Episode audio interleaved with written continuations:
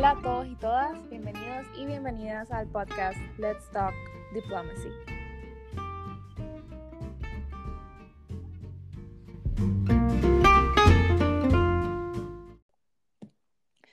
Mi nombre es Francina Vázquez y me encuentro con mis compañeras Ángela Palencia y Linda Matute. Hola a todos. Hola a todos y todas. Nosotras somos estudiantes de último año de Relaciones Internacionales y actualmente nos encontramos cursando la clase de Diplomacia Pública, una clase súper interesante y muy importante para nosotras que elegimos diplomacia como nuestra orientación en la carrera. Y es en esta clase donde nació esta idea de nuestra catedrática de crear un podcast en el cual nosotras podamos hablar sobre temas de diplomacia pública de los estados y así poder poner en práctica todos los conocimientos y conceptos adquiridos a lo largo de la clase. Y como es nuestro caso, eh, estaremos hablando un poquito acerca de la diplomacia pública de Estados Unidos.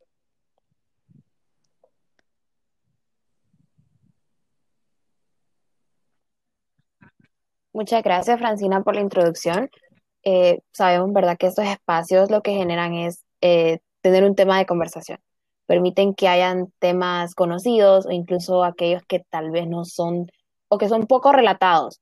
Y pues creo que estos son los espacios para abrir campo a la curiosidad, para que genere ese interés en los demás en querer averiguar eh, aún más del tema, eh, hacer que hagan investigaciones y pues que nos viene bastante bien como profesionales, tal y como lo mencionabas al inicio, la carrera de relaciones internacionales pues es tan amplia que cada tema es relevante, pero que incluso esto es permitido para todo público, para todo público que esté interesado en este tipo de temas y que simplemente pues tenga curiosidad. Eh, sobre todo, ¿verdad? También reconociendo que pues la diplomacia es este proceso por el cual los, los estados buscan comunicarse e influir los unos con los otros y que pues ayudan a solucionar conflictos a través de las diferentes negociaciones que hay. Y como mencionabas, en esta ocasión pues vamos a hablar un poco y nos vamos a referir a Estados Unidos, que tras participar en la Gran Guerra, los estadounidenses pasaron a jugar un papel más activo en el mundo y aumentaron su presencia militar, diplomática, hasta ser una gran potencia como lo conocemos ahora.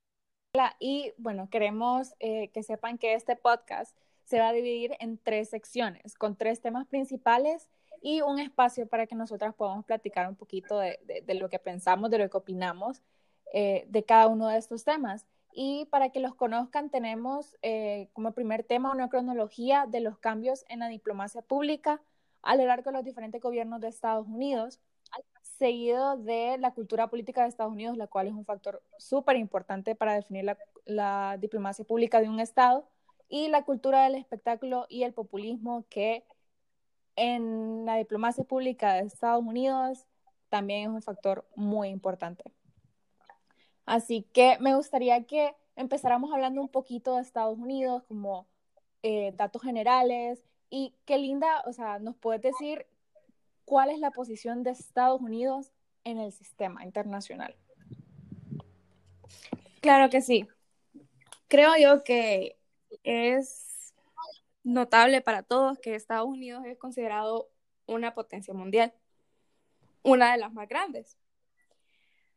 Y aunque con todos los cambios que ha estado teniendo, en estos últimos años, eh, esta superioridad o la posición que éste tiene dentro del sistema internacional se ha, visto desafiada.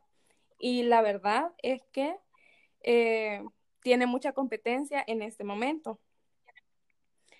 Sin embargo, sin embargo es necesario definir que eh, su impacto en el contexto internacional todavía es aún más relevante y esto se debe al poder que tiene y al poder de influencia que tiene sobre otros países para que estos mismos apoyen sus ideas. Así es, entonces Ángela, o sea, vos me puedes decir qué hace que Estados Unidos sea una potencia, como lo mencionaba Linda. Sí, creo que como mencionaba Linda, el tema de Estados Unidos es demasiado importante y demasiado relevante como para decir, no, no le quiero prestar atención. O sea, simplemente va a pasar. Lo tenemos enfrente y Honduras tiene una relación cercana a Estados Unidos y obviamente tenemos que conocer qué es lo que está pasando, por qué Estados Unidos es una potencia.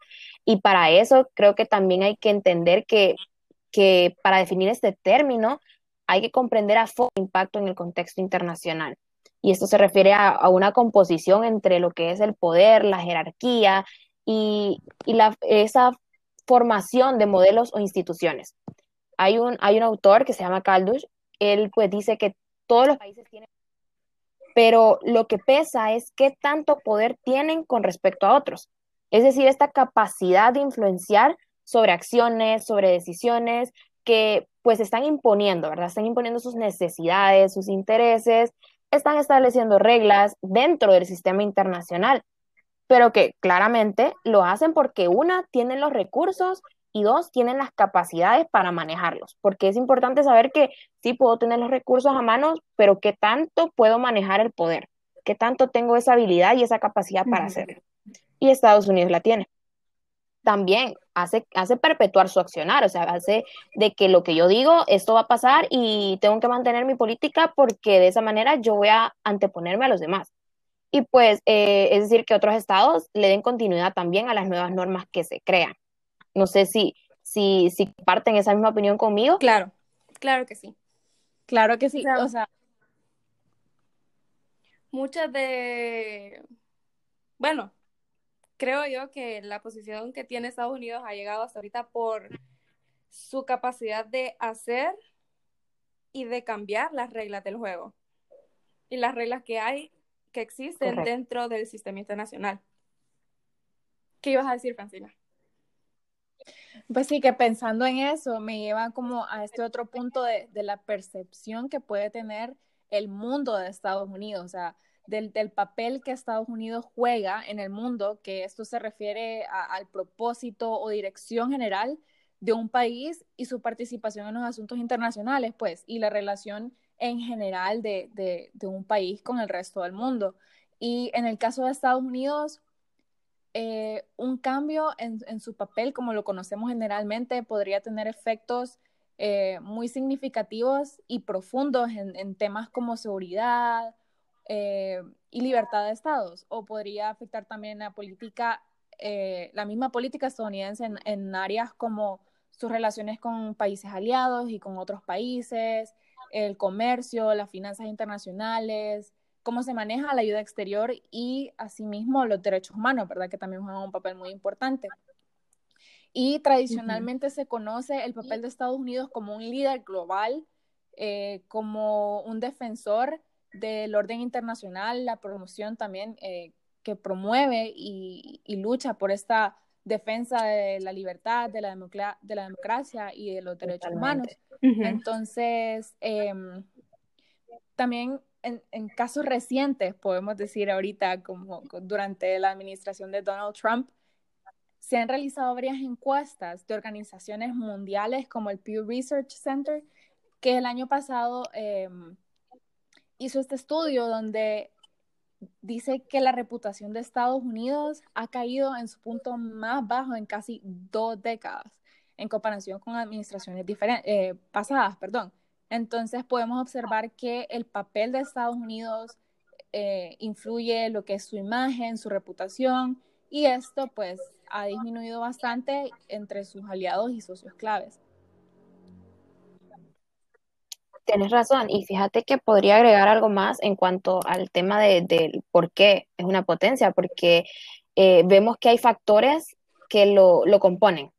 Pongamos en el caso de que estos estados más poderosos buscan proyectar y sostener en cada una de sus relaciones con otros actores esa jerarquía, mantener esa estructura política, esa estructura económica, y lo pueden hacer incluso mediante la cooperación y dominación, porque sabemos que existe eh, diferentes organizaciones que, brindan este apoyo económico, este, eh, esta ayuda humanitaria, la, incluso la monetaria, porque es lo que hacen a través de esa cooperación están entablando acciones para mantener esa jerarquía. También podemos decir que eh, está lo, el tema de la simbolización de Estados Unidos en cuanto a la globalización. Y me interesa que, que este tema se realice en varios niveles, porque menciona una, un autor que la potencia del norte ha desempeñado lo que es un papel fundamental en la constitución y consolidación de las nuevas redes de, de, las relaciones económicas a nivel mundial. Esto a través de una expansión eh, de, acciones en cuanto a las corporaciones transnacionales que hemos visto, ¿verdad? Estas, empresas eh, que tienen un gran poder, pero que las, las reconocemos porque su origen viene de, este país, en este caso de Estados Unidos. Y ellos lo que hacen es, Estados Unidos significa y tiene eh, una definición bastante clara, que es la intensificación en cuanto al funcionamiento del capitalismo proveniente de Norteamérica, específicamente de Estados Unidos, que es a lo que nos estamos refiriendo.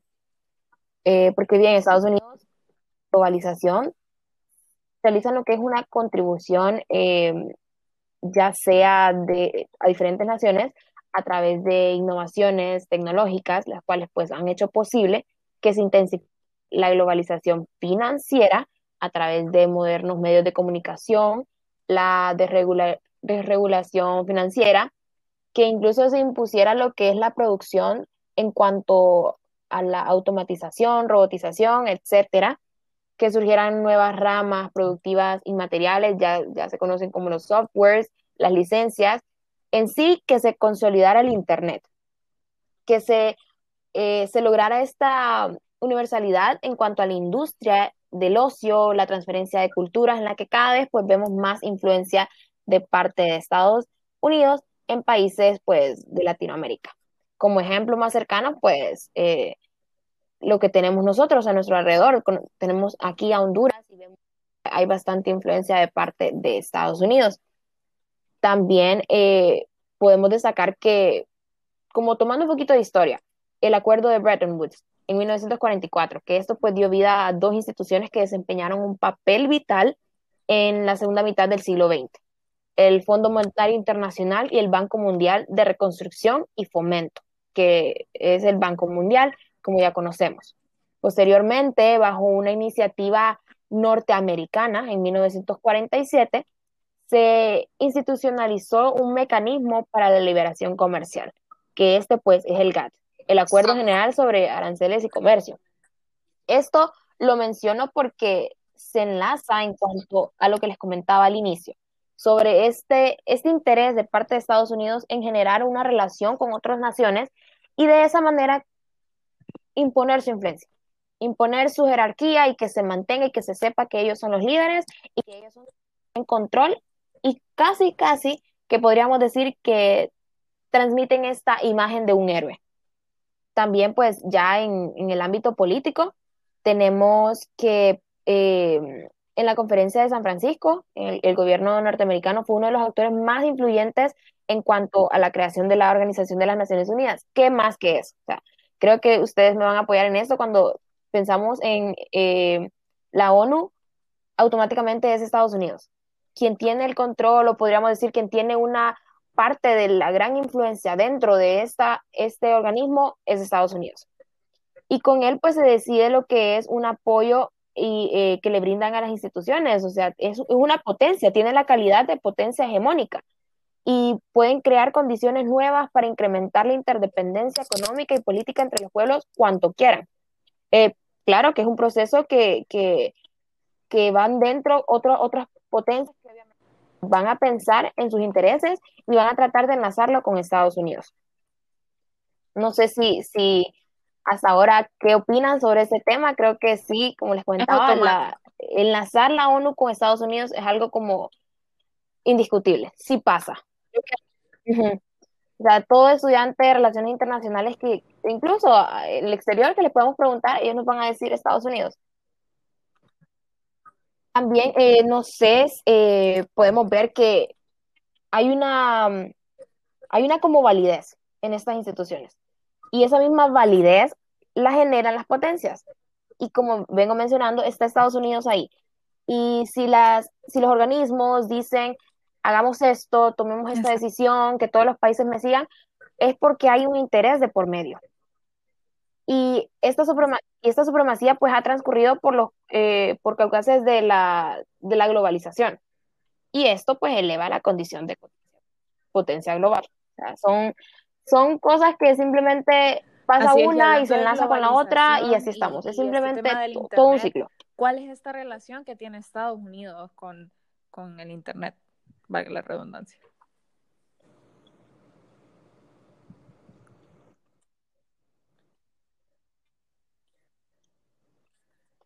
Ok, la relación de Estados Unidos con el Internet recae, pues creo que para todos los países, en que el simple hecho de tener este acceso al Internet en la diplomacia de cualquier país, lo que hace es acelerar, acelerar y liberar una difusión de información que sea, ya sea precisa o no, sobre cualquier problema, cualquier evento, a manera de que impacte, ya sea en sus consecuencias o en el manejo que le están dando al, al evento, a la situación. Esto pues obviamente sabemos que en las redes sociales, las noticias, hay una barbaridad de información circulando y es tan fácil hacer algunas algunos, algunas noticias virales que sucedió hace poco y de repente ya toda eh, la red en Internet lo conoce y creo que eso es lo impactante del Internet, que, que las redes sociales han sido el elemento necesario para amplificar los mensajes para que puedan alcanzar eh, más seguidores, para que pueda llegar a los, a los seguidores en distintas redes y cumplir con los objetivos de la diplomacia tradicional, pero a través del Internet. Y así le brindan lo que es este como, es, un, es el rostro humano, siempre está el rostro humano, pero mediante un contenido online que pues es simplemente para crear este enlace directo, ¿verdad? Con los ciudadanos, porque no, no van a ir siempre a, visitar cada ciudadano y decirle, mire, estos son mis, estos son mis intereses, esto es lo que sucedió aquí, se lo presento. No, para eso está el Internet, para que fluya la información. Y puede que sea riesgoso, porque sí, conocemos que, están las fake news, está esta desinformación a cada instante, pero es, con lo que vivimos ahora, es lo que está pasando. diferenciar un poquito y más, como que cuáles son las noticias o las fuentes, eh, estamos más pendientes de, ver si son, eh, si es información verídica, ¿verdad? Y como decís, tenemos que estar muy pendientes de la desinformación porque eh, las noticias, o sea, son un ciclo y, pasan, em, pueden, pueden ser verdaderas, pueden ser que solo quieran afectar a un individuo en específico o en general a un país, entonces sí, tenemos que tener mucho cuidado con eso.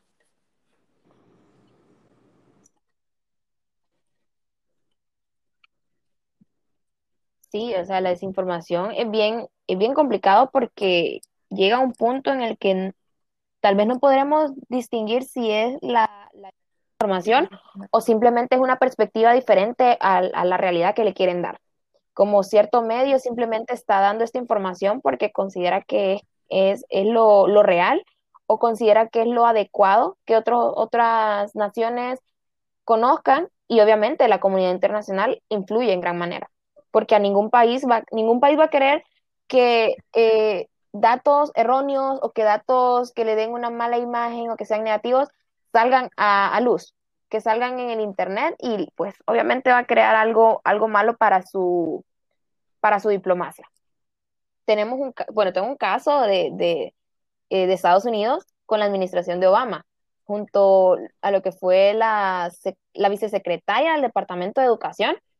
Esto eh, consideraron que fue como un impacto en la diplomacia de, intercambio de información con usuarios nacionales e internacionales, esto pues a través de las redes sociales. Eh, lo que crearon fue impulso a la iniciativa de jóvenes líderes africanos.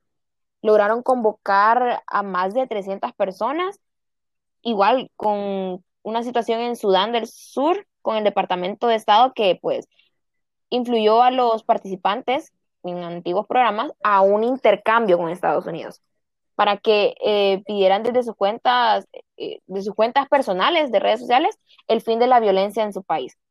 Entonces, creo que aquí vemos ese, ese apoyo en el Internet, en que si necesitamos dar a conocer un movimiento, lo podemos hacer a través de un hashtag. Y eso es bastante ya natural, podríamos decir, porque conocemos el movimiento Me Too y conocemos Black Lives Matter y entre tantas. Entonces, a través del Internet se pueden generar miles de percepciones, se pueden generar miles de realidades y, y sí, como decís, es, es bastante interesante y, y de tenerle cuidado a los detalles, tenerle cuidado a qué información tengo en mis redes sociales, qué tipo de contenido estoy siguiendo, porque no, tan, no podemos simplemente cerrarnos a la idea de que esta es mi ideología, esto es lo que creo, y voy a seguir solo cosas o páginas que, que hablen de ese tema. Lo que yo aconsejaría, y siempre lo, lo he dicho, es que sigamos a personas que no tienen nuestra misma dirección en cuanto a pensamiento eh, que ya tenemos. Digamos, yo soy libre mercado, pero viene alguien y me dice, no, que yo quiero que esté mm, un, un mayor control de parte del Estado, yo quiero que que hayan más impuestos, o sea, yo necesito que haya información diferente a la mía. Y creo que ahí es donde entra ese impacto en cuanto al Internet y sobre todo Estados Unidos, que, que tiene una viralidad para, para, ese tipo para de... El Internet es una herramienta es fantástico. demasiado eh, útil para cualquier país, pero más para Estados Unidos porque tienen la facilidad de dar un mensaje y hacerlo de forma masiva. Así es. Y hay que tener, o sea, tiene sus pros y cons y hay que tener mucho Correcto. cuidado con la propagación de desinformación también, que puede afectar mucho a un país o a una persona. Sí, y hablando de herramientas como el Internet, también eh, sería importante como conocer estas estrategias eh, de diplomacia pública que utiliza Estados Unidos. Entonces, Linda, si nos ayudas ahí un poquito. La, bueno, la diplomacia pública de Estados Unidos actualmente es como agradar a todos, ¿verdad? Después de Donald Trump, esta nueva administración de Joe Biden, eh, eso es lo que quiere. Él quiere reflejar que Estados Unidos es el amigo de todos y que le da apoyo a todos. Y puede decirse que actualmente esta está enfocada en en la erradicación de extremismos violentos, que podemos ver que en Estados Unidos es algo común, eh, con el ejemplo de, de del intento de ataque al Capitolio. Esa es gente que, o sea, es cegada por, su, por sus ideologías y por sus creencias y que sabemos que no es algo bueno. Y que eso es lo que quiere... Eh, quitar de la imagen de la diplomacia pública eh, la administración de Joe Biden.